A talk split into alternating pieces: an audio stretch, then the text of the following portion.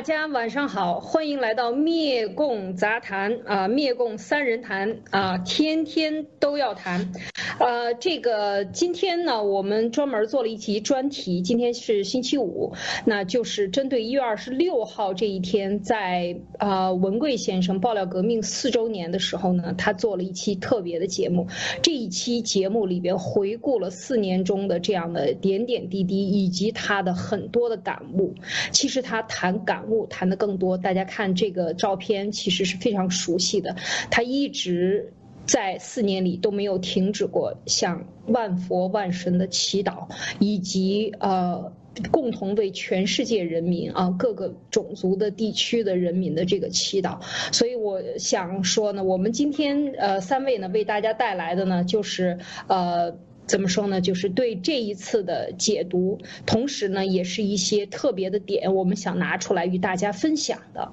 啊，那好呢，今天就是这个标题已经打出来了，就是文贵先生纪念爆料革命四年的这个直播的特别节目。我们就这件这一天这个节目呢，呃，做出一些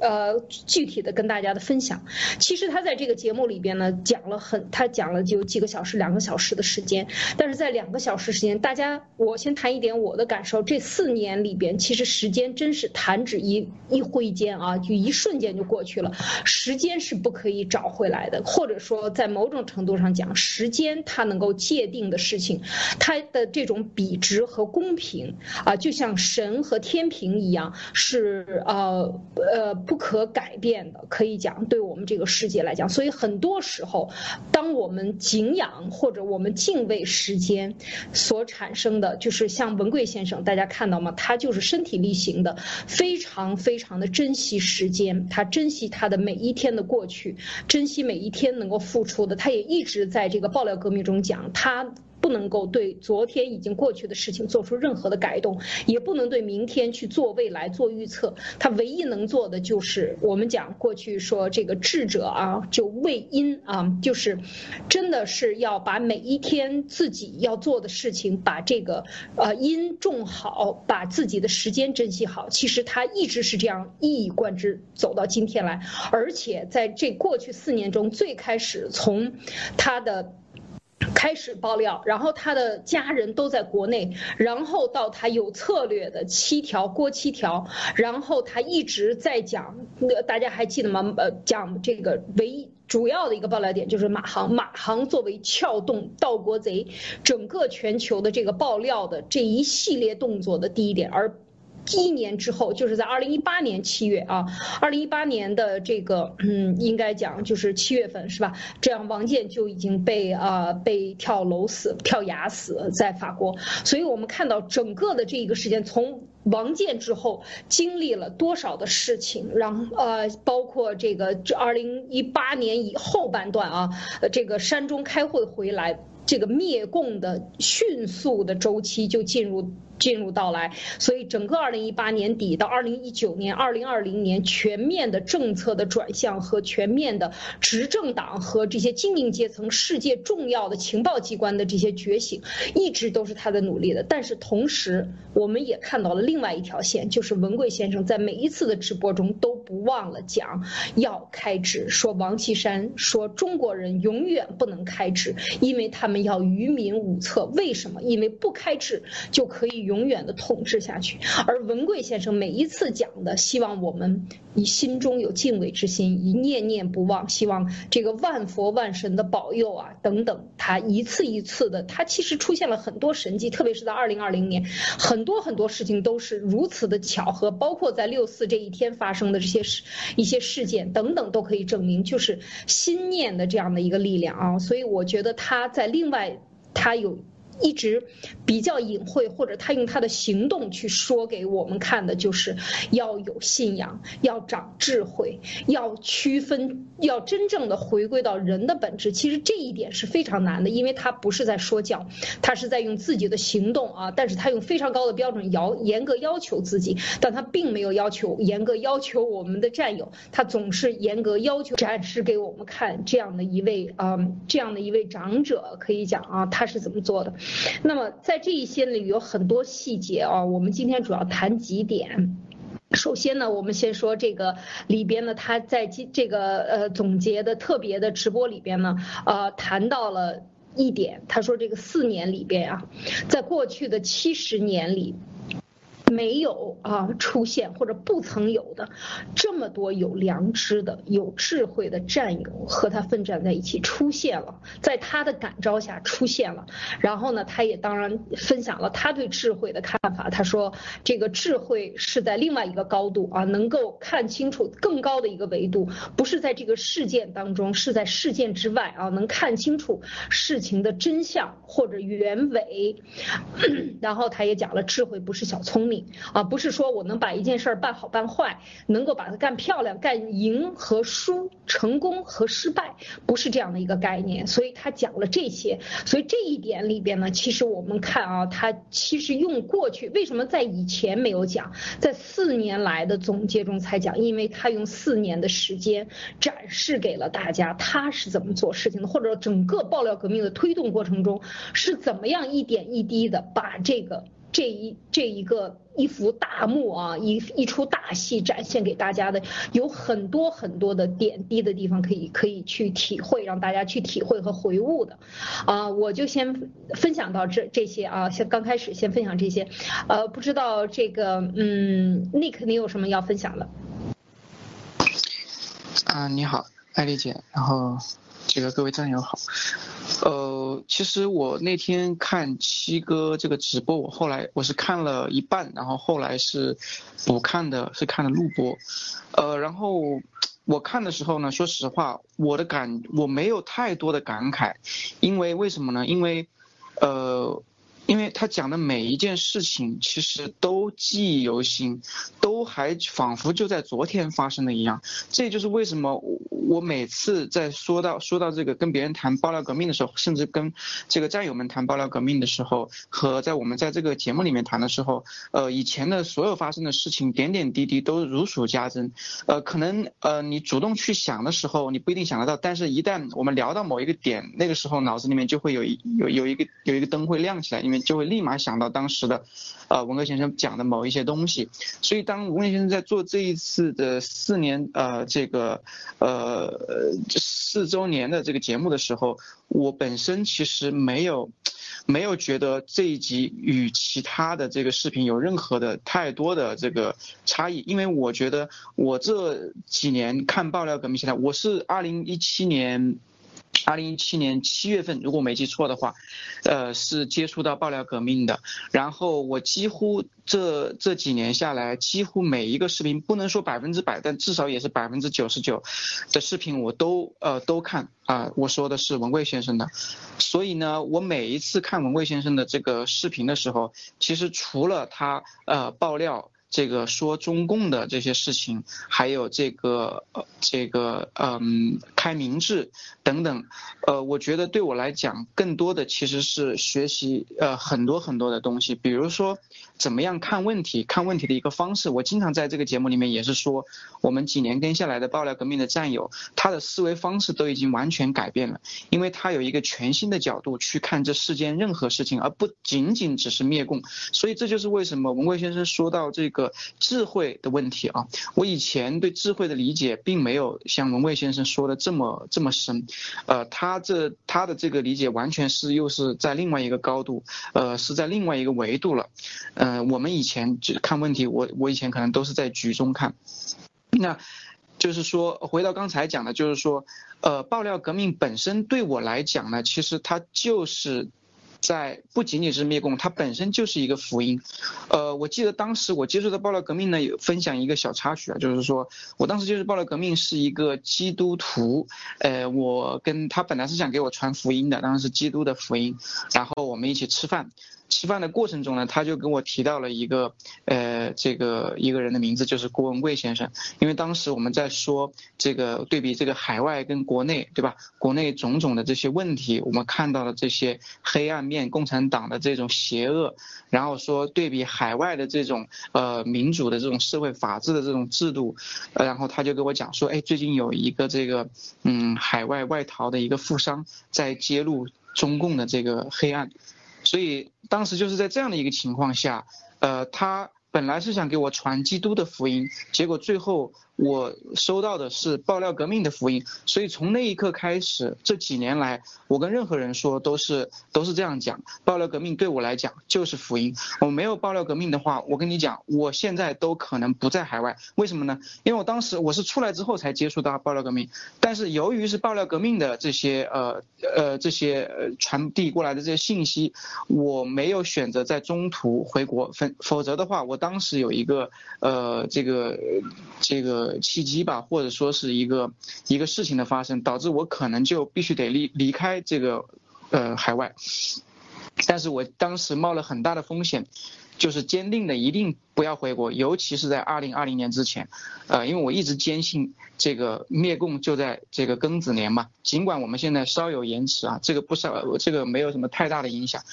但是当时如果不是因为暴雷革命呢，我可能就回去了。回去的话就避免不了当时在国内遭遇到更多的这种呃病毒的这种侵害，以及后面发生的所有的这些事情。所以呢，嗯，我每次看文贵先生的视频，我不只是抱着一个呃听料，或者说呃去这个听这个中南坑的一些呃事情，或者说是。呃，仅仅只是开支了，我完全是在学习一种新的看呃问题的眼光和角度，以及呃文贵先生呃的这种对事情的这种判断啊、分析啊，他的呃一个看问题的一个角度。其实这我觉得，不管文贵先生是不是灭共者，他的人生经历、他的成就，也以及他的这种啊对这个人生的这种呃理解，我觉得都是我。呃，要要要花很多很多的时间去学习的，所以呃，文贵先生那天的四周年的节目，对我来讲本身其实跟其他平常的平常的任何一期都没有太大的区别，因为我始终是抱着这样的一个态度去看他的视频的。嗯，好，呃，马蒂娜，你谈一谈你怎么看这这一？好的，嗯。好的，艾丽姐好，你好，呃，这个七哥的这一期节目呢，我看了，我看了两三遍，就是在在今天第一次看完了，然后今天又再看了两遍，呃，在七哥的话当中，呃，我非常记忆犹新的就是这一句说，智慧不是你赢他输，在七哥的定义里面，你赢他输那个叫做小聪明，真正的智慧他看来是可以看清事情的真相，就是说。呃，我的理解就是不要活在一个事件里面。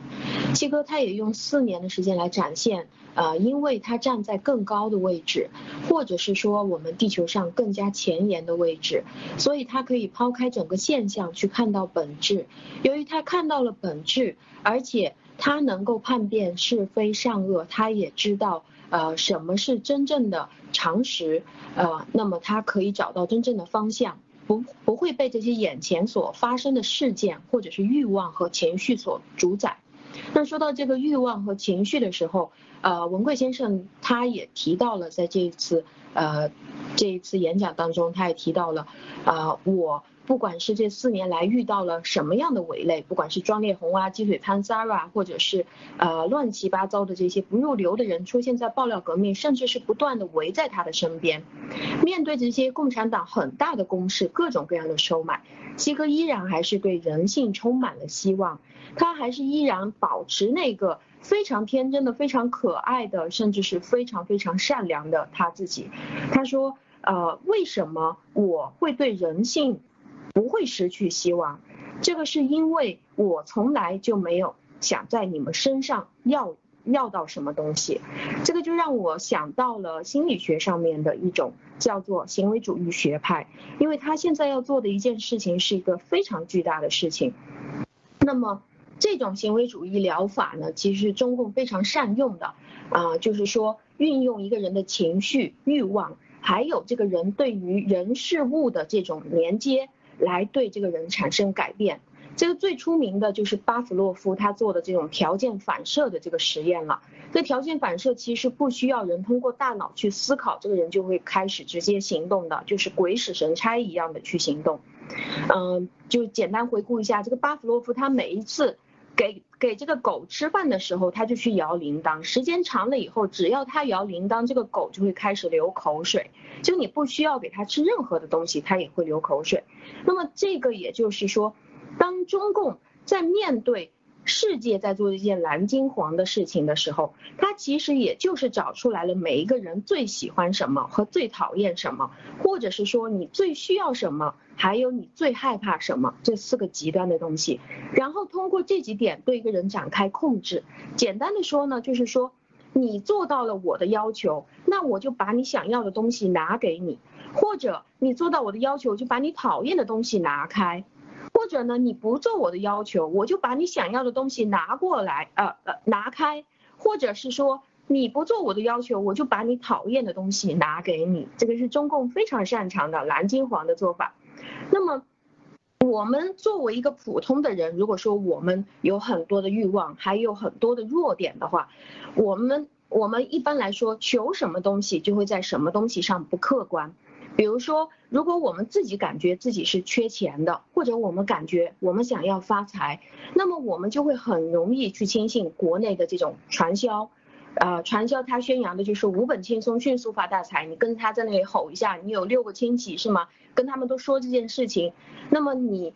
只要是你觉得你缺钱，你就会失去对于真正这个产品的考察，或者是对市场需求的考察，或者甚至是对于这个东西价格的质疑，你都会失去。他卖的天贵，你也会觉得挺挺正常，因为你只想发财。那么你还看到了，眼睁睁的看到了他们当中有人向你表演他已经发财了。再比如，如果这个人感觉自己缺爱，那么这个人。只要是有狂热追求他的一些追求者的话，他就会倒贴，不去考虑自己的情况，那就扑上去了啊！你爱我是吗？好，我刚好缺对象，那我也爱你吧。那如果说这个人他缺乏的是认同，还有别人的理解的话，那么就只要对方愿意去表示说，哎，我认同你，我理解你，那么接下来他不管是给你递什么鬼点子，你都会愿意去接纳。如果这个人不在乎，就像文慧先生一样的，我什么都不在乎，那么这个人就离生命当中最客观的日子就会更进一步了。所以我相信，在这个心理学的这个分析上，我相信文贵先生他不断的言言传身教，在教我们的这个东西，就是尽量的把你的弱点去掉，不要太多的欲望，不要太多的这个想要或者是追求的东西，因为你的弱点是会被敌人运用的。这是我看到的，说的太好了。其实这个就是 回过头来就是讲，呃，我我们一直在说，文贵先生也说，其实我们在生活中也说，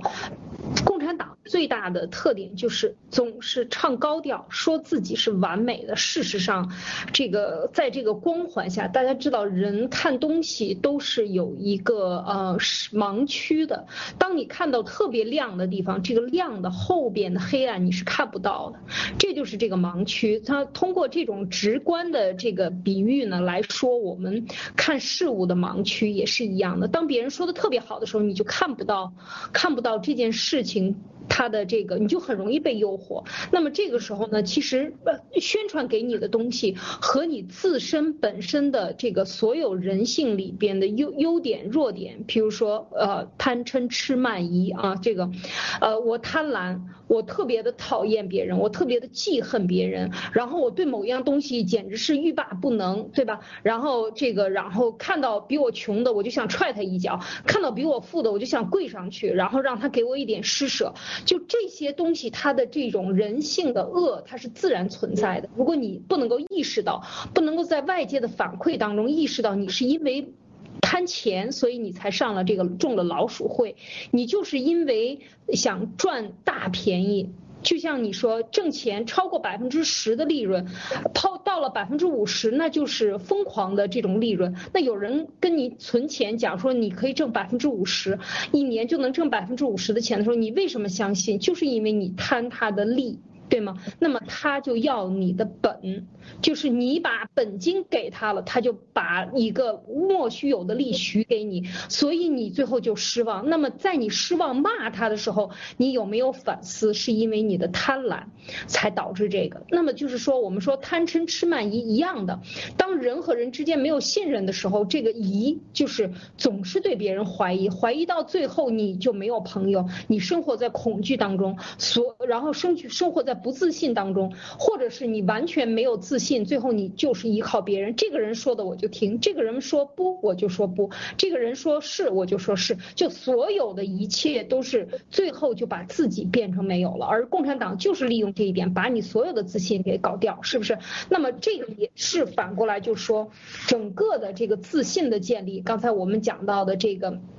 真正的智慧就是先来自于自知之明，就是你先要了解自己，你有多少缺点，你的失败是怎么来的？所谓的失败，当然除了这个表面的失败，我们更高讲可能讲一种因缘啊，就是有一种因缘在背后。那么这是更长远的时间范围内的这样的一种因果。那我们就看眼前的也一些失败，我刚才讲了，也是根据你可能有一些弱点，你可能没看清楚，没学明白，没搞明白，你就擅自决定。所以，我们过去中国古话有很多很多的这种古话，其实都在教我们怎么样思考问题。比如说，嗯，不预呃，就是万事预则立，不预则废。任何事情不做准备，你这个事情可能就啊有可能成功，但是不成功的可能性是非常大的。但是你成功一定是做了准备的。所以就是给很多很多这样的警言，都是在我们的生活中都是有，就是让你提醒这些。而最后刚才讲到的文贵先生讲到的这这个。智慧，其实我觉得它是在现在这个世界的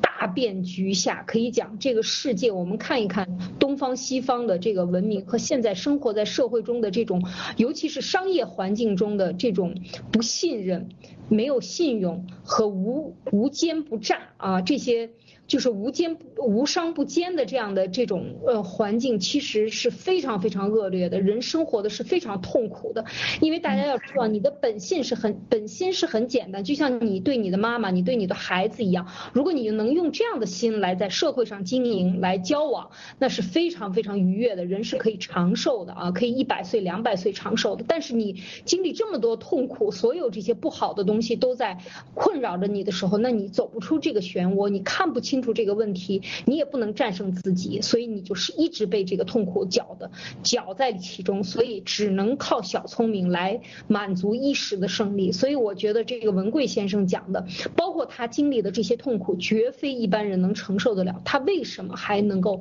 能够有这么大的自信和愉悦的心心情和这么大的精力去每天做直播，还能做事情？其实就是一个，我们用佛教的话说，这个法喜充满啊，充满。内心就是他对他所认知的人生的，人生智慧的最高点的一个认同和他的。他自己的角色和责任的一个认同，所以他有非常强的这种自我控制，所以我觉得在这个点上呢，就是讲一讲智慧。说到这儿呢，我就呃反过来就想起来一句话词啊，叫做“人不为人不为己，天诛地灭”。其实这个中国古代的很多词呢，在现在社会呢，全部都是反了。“人不为己，天诛地灭”，这是一个非常高的修道的词，就是人要不把自己修好，不按照天地给你的要求上。天给你要求去把自己为啊，就是为作为修为的意思。人不要把自己修好的话，天也不会容你，地也不会容你，因为你是天天造地啊，这个然后你脚踩在大地上，大地是母亲，你走过的地方，如果你不做好，这块地都会被你污染，土地都会哭泣。这是古人留给这句话的意思。而现在经过了这么多年呢，我们讲这个时时间文明，其实在随着时间的推进，就是在走一个。呃，倒退的一个过程，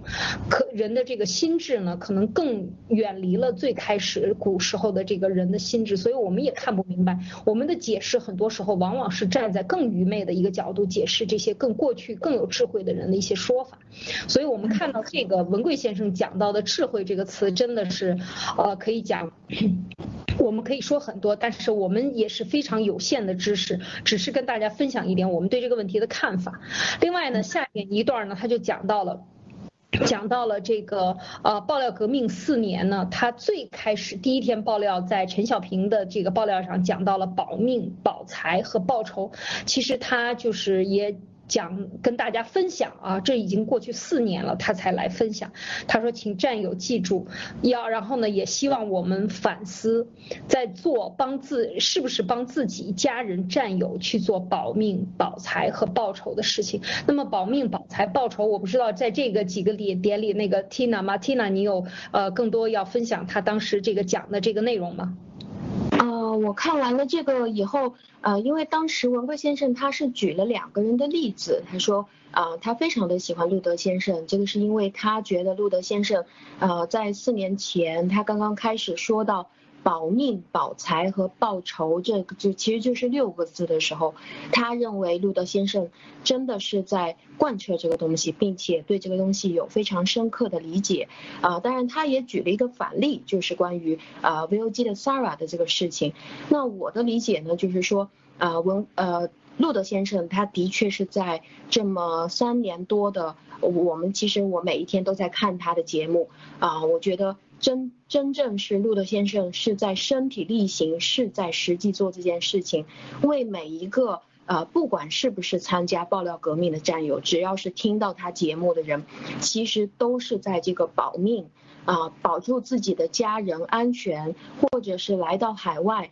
或者是说把自己的钱能够保得住。啊，然后报仇呢？我相信就是因为我们的中中国被整个中国共产党所奴役了，所抢走了。那我们要做的是灭共的这件事情。啊，我觉得路德先生在做这件事情的时候是真的非常呃，从头到尾都在贯彻。呃，然后他又谈到了另外一个，就是说站在上帝的名义上啊，那么说是要为你保命，但是其实却。是在送你的命，说是要让你保财，但是其实是把你的财夺走。那说是要呃为你报仇，但是其实是让你是给你建立了一个新的仇恨。那这个就是现在我们所发生的这件，就大家都非常清楚的这件事情。嗯，我对这件事情就是大概是这样认，这样其实我们想，我想说的就是说，站在一个。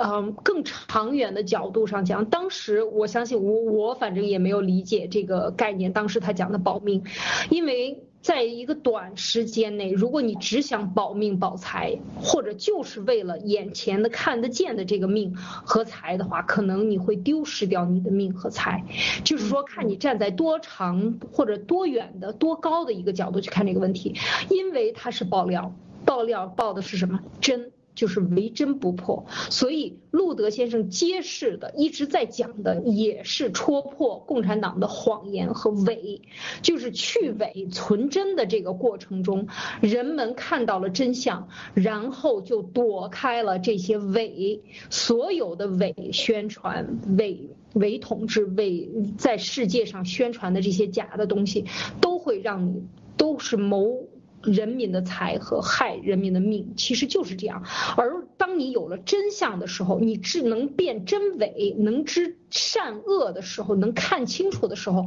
其实自然而然你的命就你自己就会知道你要去怎么做。其实这就是一个过程，或者说这是一个挖渠道的过程，水自然而然的就会流过来。所以我觉得这个过程其实是很，是需要用时间来验证的。你是不是能够让中国人或者新中国人能够保下保下来命，能够存活住我们的命和我们的种子，然后然后当然。还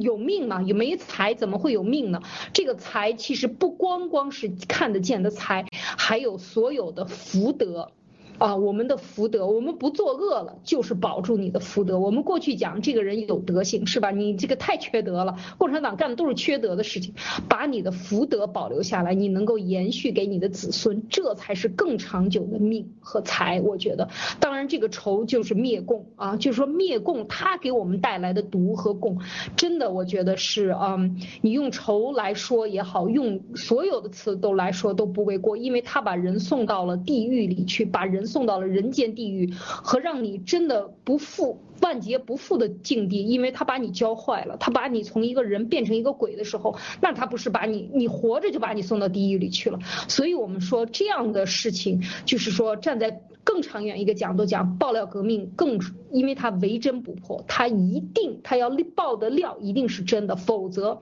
就得不到任何人的这个认可，那么也就不能启迪别人。所以我觉得在这个过程中，在看到真相的过程中，在传播真相的过程中，其实大家都在为自己积福德。呃，我的看法啊，Nick 你怎么看？呃，是这样的，就是说，你看啊，保命、保财、报仇、保命，最开始呢，呃，文贵先生那个时候，二零一七年刚出来说这几个词的时候呢，我的理解其实是很浅显的，什么呢？就是说，因为他那个时候呃是逃出来嘛，逃出来完了之后，呃，这个就是说 CCP 在追杀他嘛，对吧？然后每次直播都是报平安直播嘛。对吧？然后这个，我当时以为他说保命保财呢，看上去也很好像就是说他是说自己，我要保自己的命，保自己的财，报自己的仇，对吧？这是我相信大多数人最开始是这样理解，但是后来呢？爆料爆料革命到一段一定时期的时候，我感觉呢，他是在用保命保财报仇来呼唤所有这个有能力有实力的强烈的战友们一起站出来，跟他一起去灭这个 CCP。但是再到最后呢，我发现，你看啊，保命其实文贵先生早已看破生死，那个时候我记得他在船上的时候有这个无人机啊。这个再去拍他，就围绕围着他的那个 Lady May 在转，然后你可以看到文贵先生根本不躲。然后就很多这个这个呃战友们还说什么这个为什么文贵先生不去躲？万一这个有有有暗杀怎么办？其实后来文贵当时当时当然他也解释，就是说他有一个非常这个这个周密的安保团队，然后在那样的情况下是几乎是不可能会有那样。但是我记得有一期文贵先生叫了两位律师出来在做视频给大家看，说一旦我本人有任何的这个危险的话。那么，呃，我记得好像还有一个是叫 David，我忘记了确切的，就是说这两位律师是我信信得过的。然后大家所有的这种，呃，有什么这种信息想要这种或者说是这种呃情报的话，都可以，呃呃，都会就是转转交给这两个人，然后你们也可以跟他们这两个人联系。其实你看当时就是这种感觉，就是说他是在跟墙内的这种有实力有能力战友在说这个事情。但是后来你发现。他既看透了生死，宝财，他的这个墙内的这个几千亿，对吧？已经被共产党就是，呃，轻而易举的就可以给他搜刮走，对吧？当然了，这迟早他们是要还回来的。然后，其实这些都不是我认为文贵先生这个呃跟他说他说给他自己或者是什么墙内的这些战友的。而我觉得呢，最到最后的时候，我的理解是，对于我们所有的。中华民族、中华儿女，尤其是过去这个呃，往上数三代，我们所有的这些呃这种父辈和祖辈，他们在过去的七十年受过共产党的压迫，受过共产党的这种残害和毒害的，所有的中华儿女们，都需要去做这件事情，就是因为共产党他时时刻刻都在惦记着你的命。惦记着你的财，所以说我后来理解，我的觉得就是说这六个字是说给所有的这个我们华人听的，就是说你们每一个人其实都要考虑你怎么保命，因为共产党无处不在，哪怕是你逃出来了，你在海外，你看我们很多战友逃出去了之后也不敢露脸，而且 CCP 我们都。过去听这个路德的节目也都知道，他们在海外的这种渗透和蓝金黄这种间谍的力量已经是无处不在。然后宝财，这个 CCP 已经通过这种呃蓝金黄的方式和渗透的方式，把他们这种呃吸血的管子已经插到了华尔街，插到了美国的证券交易所，包括欧洲，每一个人都会被面临一个被割韭菜。被他们去这个搜刮的这种，呃，这种现实，然后报仇，就像我刚才讲的一样，往上数三代，我相信至少中国人里面有一大半是受过共产党的这种迫害的，我本人就是，我是说我家里人，所以呢，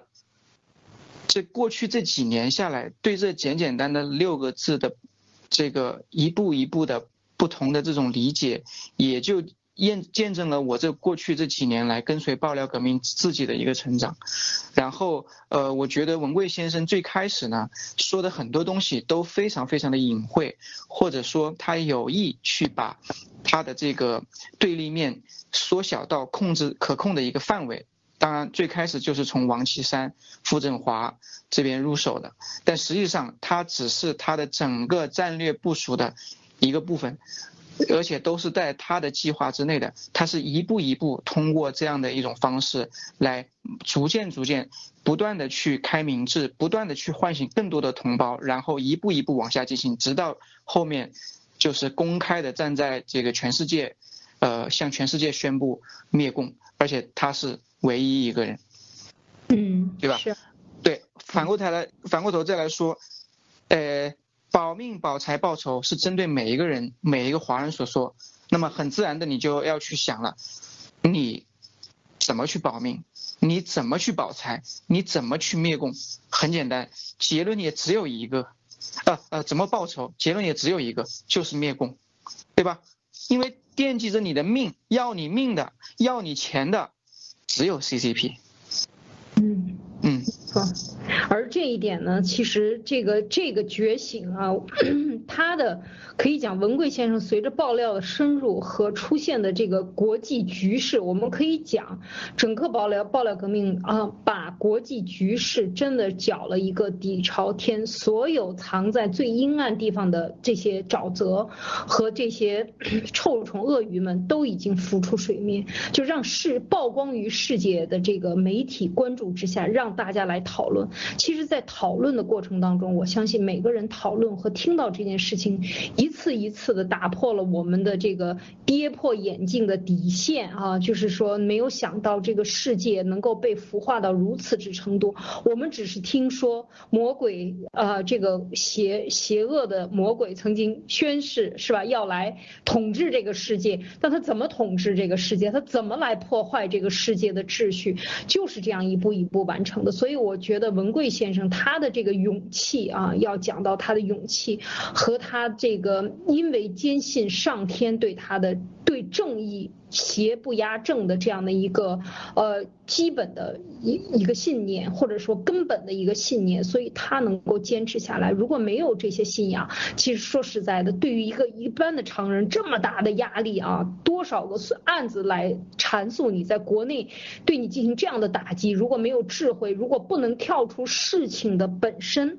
大家知道，跳出事情本身有很多很多的事情的本身，有他的案子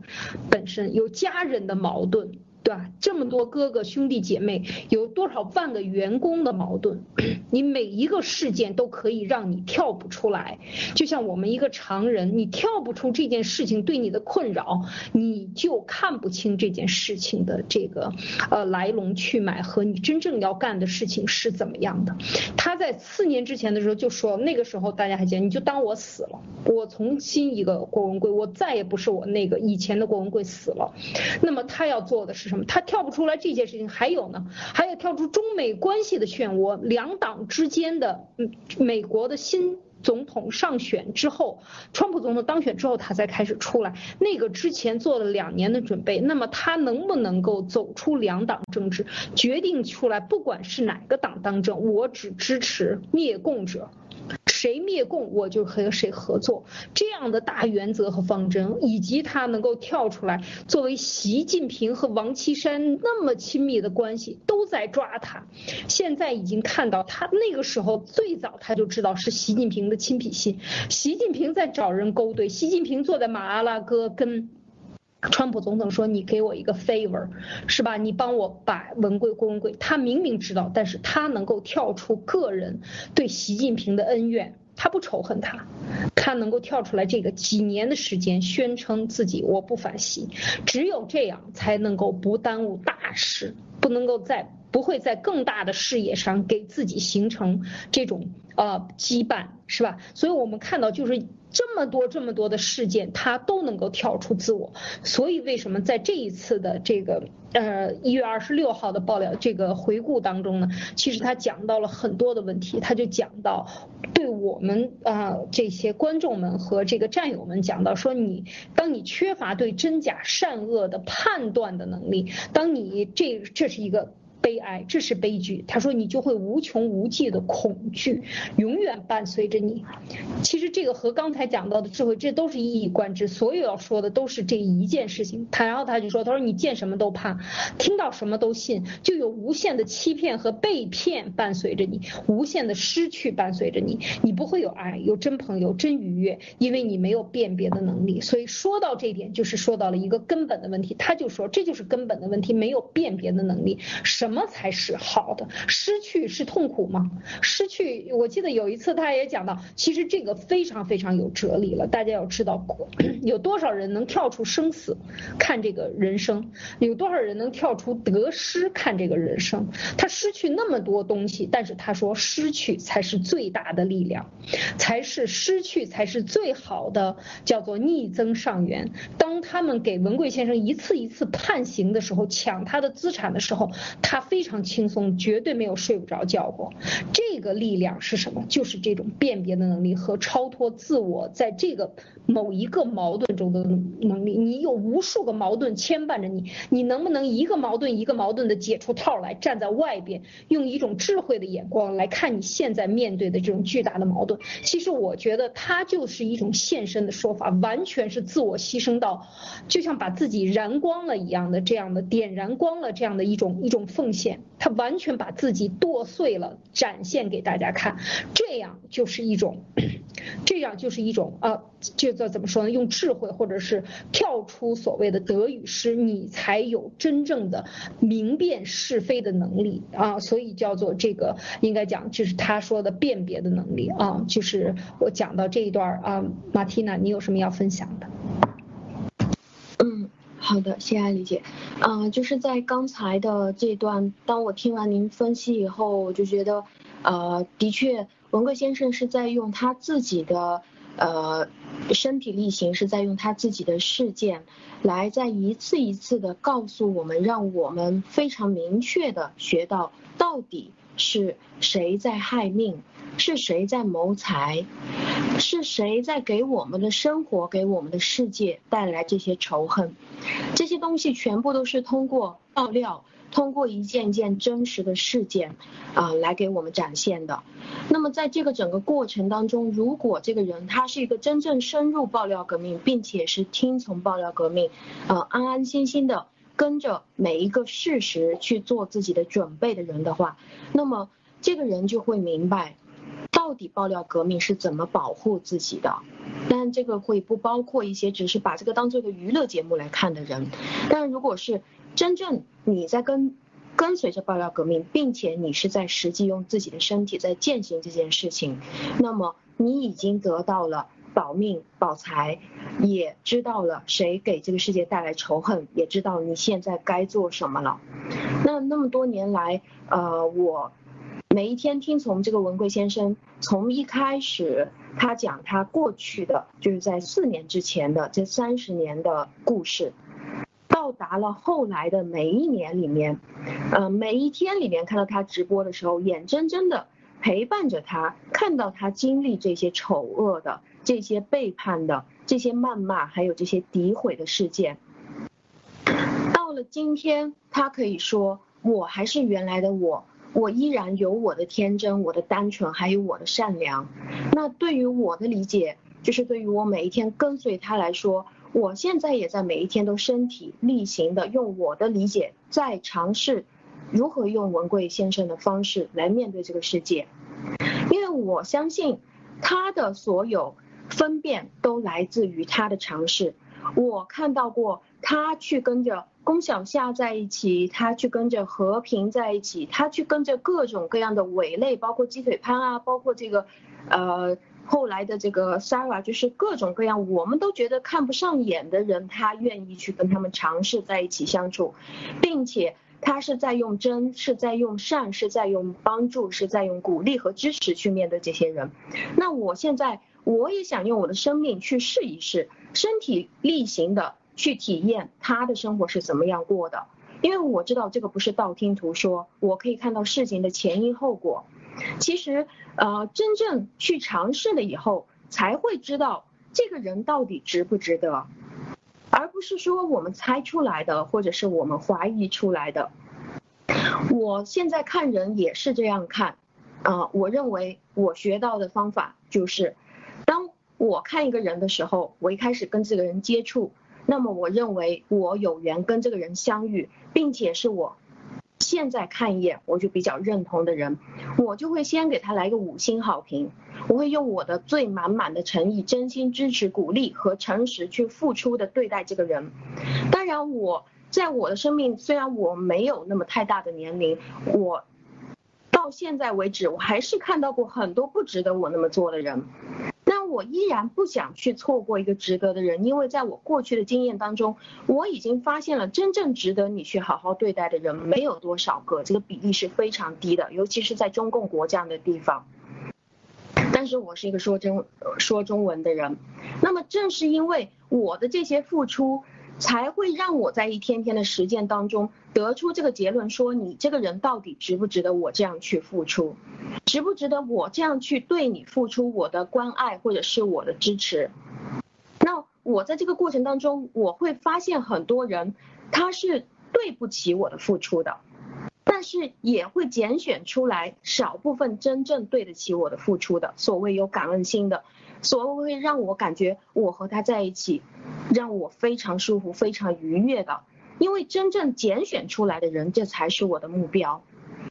我觉得遇见一个人是一种缘，在相处的过程中当中，当我发现某一些人越来越和这种真诚啊、善良，还有我实际的这种付出是完全不匹配的，那么我就会在不断的断舍离当中，把这个人彻底忘掉，或者是彻底让他离开我的世界。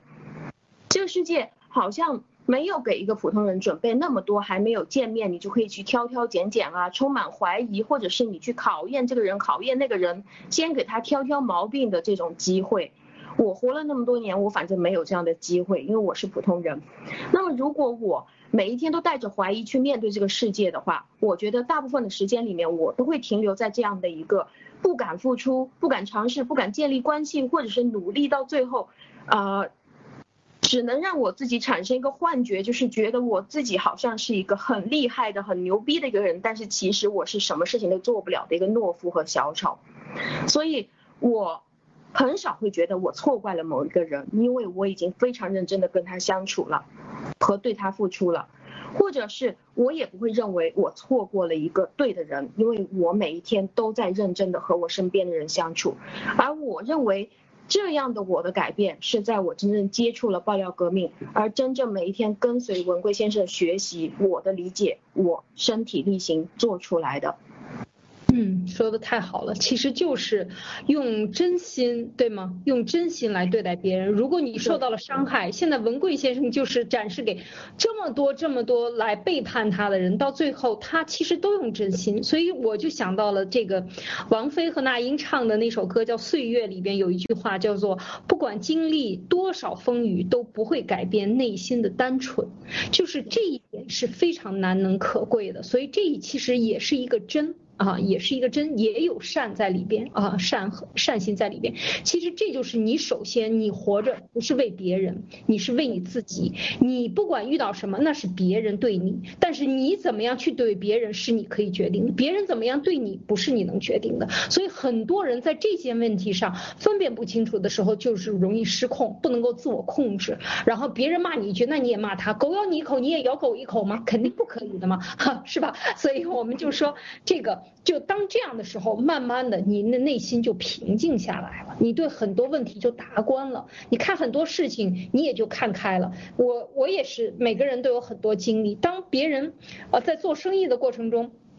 别人用尽了一切的办法去污蔑你，我有时候就在想，我我经历过这样的事情，我就在想，我他们为什么要污蔑我？无非就是因为我认真的对待我每一件事情，所以我的做的最好，我在这个这一个小圈里名声最好，大家都要买我的账，就不去买他的账，所以他们就要来污蔑我。那么反过来我就这样想，他没有这口饭，他吃不了。当别人污蔑我的时候，我都是这样想，但是我没有这口饭，我还可以活活下去，那你就去拿去吃吧。我记得我这个，当我想明白这件事情的时候，不再为别人骂我或者背后的这种谩骂，你的这种真心换不来回来。别人对你，因为你你所得到的东西是别人认为是你抢走了他应该得到的这口饭吃，那我说你就拿走去吃吧，我也不要了。那么这个时候你就有一种释然的感觉，你觉得我没有，最起码在我自己做人的这个原则上没有突破我的底线，就是我还要用我的真心对待我未来发展的。我们不知道过过去的因缘如何，现在的因缘如何，我只能唯一能把握住的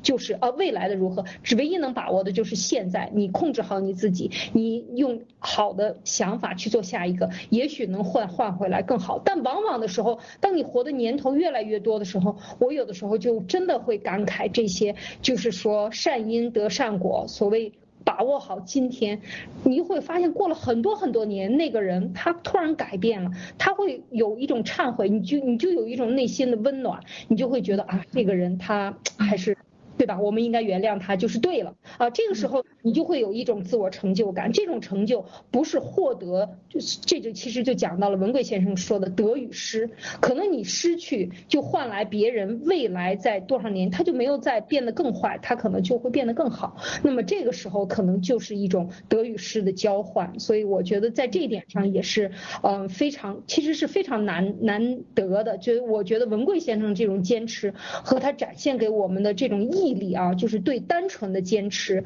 和对别人的信任这种纯真，经历过这么多痛苦和灾难，他都没有改变，所以我觉得在这一点上就是呃特别的让人感动，所以也会有一种互相激励。当我们看到更多的人这样做的时候，我们就会更可能会更有力量。有的时候你在最开始的时候做不到这些，你会看到你旁边的人也会这样去做，他就会有一种合力和一种推动力。啊，我这个讲了很多，不知道 Nick 怎么想？呃，刚才其实呃，Tina 讲的一个一点，我我是突然就是有很大的一个一个一个感觉，就是说，呃，其实我有一个很强烈的感受，就是说，当时啊，这个庄烈红啊，这个鸡腿潘呐，这个龚小夏呀，还有什么那个豆豆啊，包括 Sarah，你看，其实这些人，我觉得啊，如果是我是文贵先生的话啊。呃，我有那样强大的情报能力啊，对，至少对庄烈红，对这个龚小夏，呃，这些人来讲的话，我可能一开始都不会去接触。呃呃，我记得庄烈红有一次第一次跟文贵先生去采访他。就是应该是二零一七还是二零一八年的时候啊，采访他，然后文贵先生就问过庄丽红一个问题，说，哎，呃，当时乌坎那三个呃人里面，为什么就你呃你是怎么逃出来的？怎么就你逃出来了？我印象特别深刻。对。然后庄丽红当时就一个打一个哈哈打过去，说今天我们是聊这个，那这个乌坎的事我们先不谈。其实我觉得是以文贵先生的智慧和能力的话，就凭这一句话，立马就可以有他自己的判断。再加上他去国内的这些情报，这些战友们一查，这个人当时是怎么回事，一清二楚。但是这个人竟然到最后成了文贵先生唯一一个走到文贵先生最近最近也是第一个，我印象中啊，除当然除了路德先生和 s a r a 啊，能在大使馆里面天天跟文贵先生在一起，抽着文贵先生的雪茄，吃着文贵，喝着文贵先生的红酒，这样的一个人，到最后竟然变成。那个样子啊，我们大家都看到了，在他家门口发生的事情，对吧？那我当时我就这个感觉就特别特别的强烈，我觉得文贵先生怎么就当时会让庄烈红到他身边去？然后其实我后来我想了很久，我理解了，就是这个真和善这两个字。就是我们很多战友啊，我们你看爆料革命有很多啊，真善狠、勇气勇气、行动行动、为真不破这几个，我们大家经常挂在嘴边的。其实真正能做到这些的，我觉得真的很少。但是文贵先生真的是把这几个字啊，真善狠、为真不破、行动行动、勇气勇气，真的每一个字他都是在身体力行，他对战友这种真善，他其实我的感觉是他是真的想要。如果你本身心有不善，他是想要感化你的；如果你是本身就是善的，他是想要找到你的，对吧？你像就说，但是庄烈红的话呢，我不知道他出于是什么样的一个出发点，但是至少我们可以看到，不管他是张烈红本身是呃有没有问题的那个时候啊，就是说文贵先生知不知道？但是他其实就是不管你是真是真的还是坏的，我都是想要感化你的。对吧？是想要寻找到这样的人的，然后我就觉得文贵先生是想感化他，帮助他。对对对，包括对我的感觉也是这样的，包括这个呃沙尔公也是啊，还有这个什么豆豆最开始，因为豆豆那个事情也是这个文贵先生，我我听他，因为我们大家有看到他给那个豆豆发的那些语音，那豆豆在那儿稀里哗啦哭的什么，其实你看文贵先生这样一个人物，这样一个 level。对待我们这些平民老百姓这种草根是那样的一种方式，我觉得是简直是不可思议的。在中国这个大环境下，你但凡你稍微有点钱，之前不是是是文贵先生还是谁呃这个路德先生举过一个例子嘛，就直接就是就是踹的嘛，就是说 就是在他们一起开会，那个老板对旁边的人你稍微有一点不合那个的心意的话，就直接就开踹了嘛，对吧？都是那样的人，大家都是财大气粗那种感觉，但是文贵先生真的是，他说的这些这几个字，他真的是在身体力行，他不是说说而已，他不是用来这个搞宣传，他不是用来这个洗脑欺骗大家什么什么的，所以这个是我感受到的，而且到最后你看出现那些事情之后啊，这个沙尔公的这个事情，张丽红的这个事情，呃，这个沙小公啊，然后 Sarah 这个事情怎么样？他真的就是狠，他就得狠。他不狠不行啊！文贵先生讲了一个原因，就是说，如果不狠的话，那后面还会有无数个骚扰。当然了，我对你前面是这个真了善了，对吧？如果最后你你这样背叛我们，背叛爆料革命，背叛所有的战友，你害那么多人，如果我不对你狠，那我对不起战友，对吧？我记得文贵先生在之前的这个爆料里面也讲过，说中南坑还是这个国呃 CCP 内怎么怎么说这个文贵先生的。你如果是好人，你遇到文贵先生，你觉得他是佛；你如果是坏蛋，你遇到文贵先生，你觉得你觉得他比这个恶魔还要恶魔，对不对？我一开始也不理解，后来我理解了，而且我是深刻的理解了为什么要真善狠，这个是绝对的，绝对有他的道理在里面的。呃，然后对我还有很多一下子想不起来，我先说到这里。好的，这个 其实我们呃说到这个对狠的理解啊，我是这样看的，就是说，嗯，如果从道家角度，道家讲这个说天地无人啊，以万物为刍狗。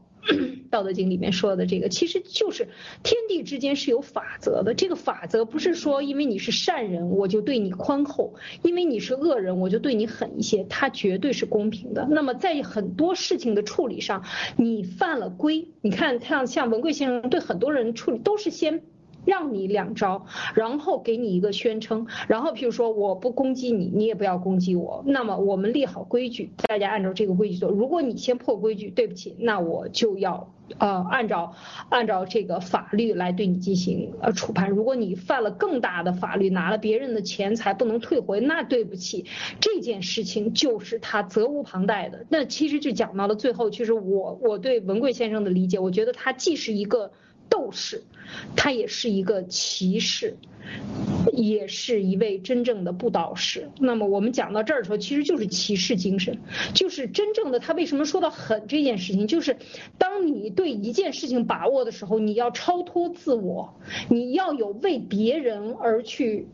而去这个。舍生取义的这样的做法，就是说他这个义搁在第一位，就是对于骑士来讲，斗士我相信大家都已经很清楚了啊，因为他要灭共啊，灭共者，那么就是来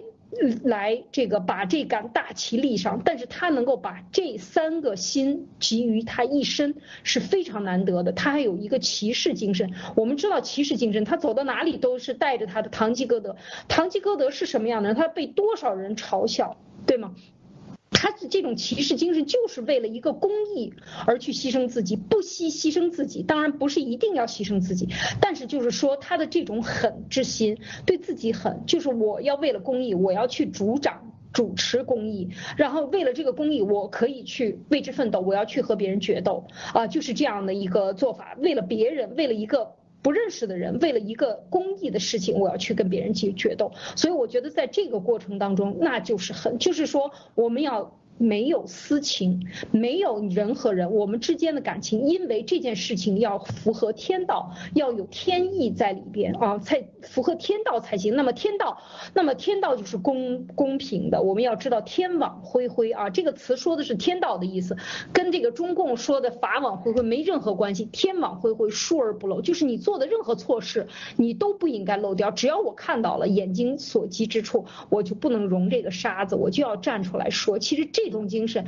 在中国古代，包括日本的武士道精神也是从中国去的。这种精神就是武士的精神，也是骑士的精神。所以我觉得这种精神在中国男人当中已经很少很少了。老人跌倒在地不服，是吧？旁壁旁边家隔壁出现什么事情，赶紧把门关上，千万不要去惹事儿，让他们自己去弄，咱们弄好了就行了。人人都自扫门前雪的时候，就是中国现在的现状，就是人人都可以让共产党大行其道。因为没有人能站得出来，到最后你也站不出来了，你站出来就被碾压了，对吗？就是这样的一种精神的一种复苏，我觉得他也是用自己的行为在唤醒更多的骑士站出来，或者武士站出来。那么现在不是呃文贵先生搞一个这个叫几五人什么灭共组还是什么，就是男士们中国男人的铁血灭共五人组啊，对，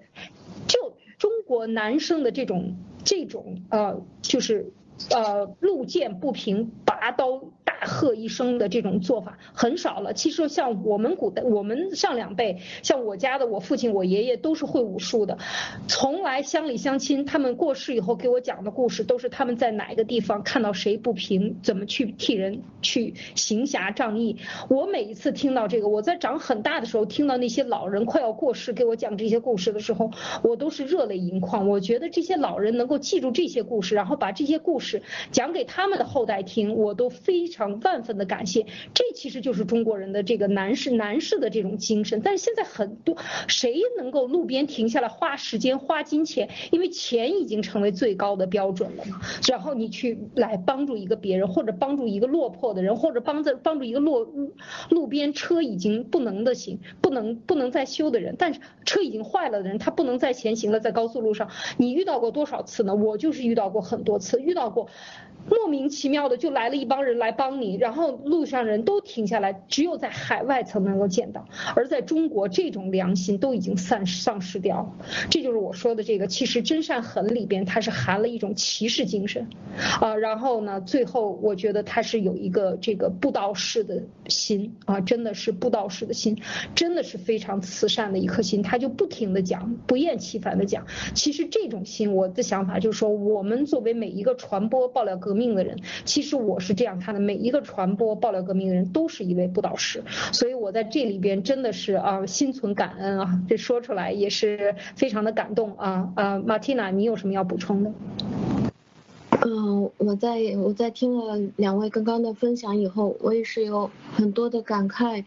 呃，就是。当我们反观整个爆料革命的这件事情的时候，呃，文贵先生从一开始身体力行到现在，他所做的每一件事情，就是说，呃，不管他说的还是他做的，我觉得这个都是完全一致的，就是用真相的力量，用法治的力量，用良善还有正道主义的力量，还有。看重每一个平民，人人平等这样的力量，来拯救我们这个已经要被独裁奴役的整个世界，被邪恶所笼罩的整个世界。他所使用的每一个力量都是来自于正道主义和来自于良善的。这个爆料革命整件事情，我来看就是在用真善还有正义去拯救这些中华民族的同胞。因为文贵先生他是一个判断力超级强的一个人，我们可以非非常明显的看到，就是在遇到很多事情让我们大跌眼镜的时候，他的反应都是云淡风轻的，就是他早就料到，早就知道这件事情了。所以不管是对我们来说，让我们吃不了饭、睡不了觉，多多严重的一件事情，他都觉得没什么。所以我相信他的判断力是绝对超乎任何的常人的。但是，在他做出一些违反常识和违反普通人判断常识的事情，比如说把庄烈红拉到身边，比如说让龚小夏来到身边，比如说让一些我们都看不惯的人来到他的身边，我觉得他这个就是像 Nick 说的，他就是一个菩萨心肠，就是说用我自己本人的力量，用我自己的感化的这种力量，能救一个是一个。你这些人。你不要在外面祸害别人，你过来来到我的身边，我来帮助你，我来感化你。那他所提到的这个什么保财保命啊，还有要要救人这件事情，我们看到他真正的是丢掉了他自己的财。甚至丢掉了他家人的命，连他的母亲都去世了，因为这件事情，他没有在保他自己，但是他也从来不说我是在保你，我是在保证整个中华民族。他说我这件事情就是为了自己，为什么把事情说的那么小？因为他不期待你对他的感恩，他不需要你去跟他感恩戴德，或者你去标榜他，所以。这个人他真的是一个菩萨心肠，而且他是从身边救起。很多时候，当他看到很多奇怪的伪类的时候，就是明知山有虎，偏向虎山行的那种感觉。啊，你你最坏是吗？好，你来我身边，我来帮助你，我把好吃好喝什么东西都拿来招待你。所以我觉得，真正要可以做到他这一步，我不知道我这辈子。能不能做得到？好，我们也不要把它赞扬的太厉害。我们希望能够把我们讲到的这些呢，能够真实的整个贯穿在我们的生活当中。我们用我们感悟到的东西去改变我们自己。我觉得这我们自己去做，对，才是我们这个做这个节目的目的。我们并不是要歌颂他啊，是把他弄多高，但是这个精神，这个精神是学习，对。是希望大家能够流通到大家每个人的心里。大家要知道，其实话讲出来，包括文贵先生为什么大家爱听呢？其实从另外一个嗯呃灵修的一个角度上去讲呢，其实就是高能量的物质，就像水一样，它从高处往低处走，这个势就是很强。你听了就舒服，你就愿意听，因为它有很多让你开智的东西。所以我们在这里聊文贵先生呢，也是希望借此呢来献给大家，来借花献佛吧，应该讲。然后希望大家能够更多的啊，继续的传播。然后我们今天的时间呢，已经到了一个小时了，那就跟大家聊到这儿，好吗？灭共三人谈啊，好，下周继续谈，好吗？再见。下周谈，拜拜，拜拜。好，再见，拜拜。